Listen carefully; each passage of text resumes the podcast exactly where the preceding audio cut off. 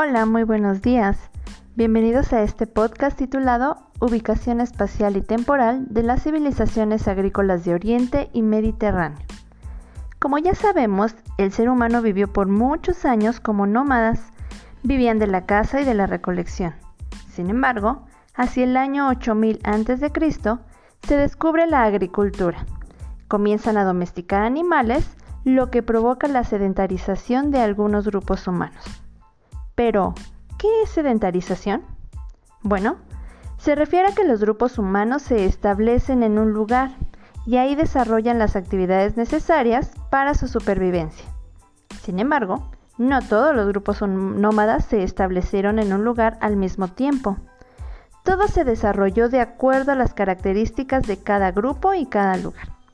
Por ejemplo, algunas poblaciones se asentaron en las orillas de grandes ríos de Asia, África y el mar Mediterráneo, desarrollando técnicas de riego que favorecieron la producción agrícola, lo que trajo consigo otras consecuencias, como el surgimiento de la artesanía, el comercio, la urbanización y los primeros gobiernos.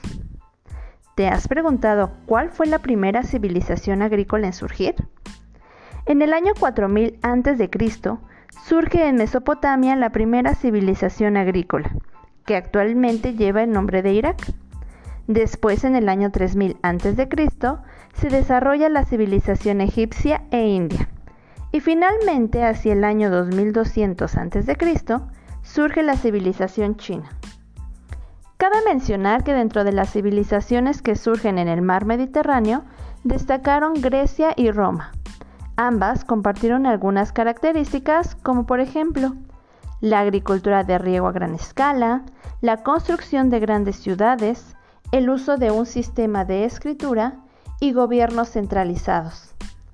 Un dato curioso es que algunos conocimientos tecnológicos y culturales aportados por estas dos civilizaciones se siguen aprovechando en la actualidad. ¿Qué otras cosas podríamos aprender sobre estas civilizaciones?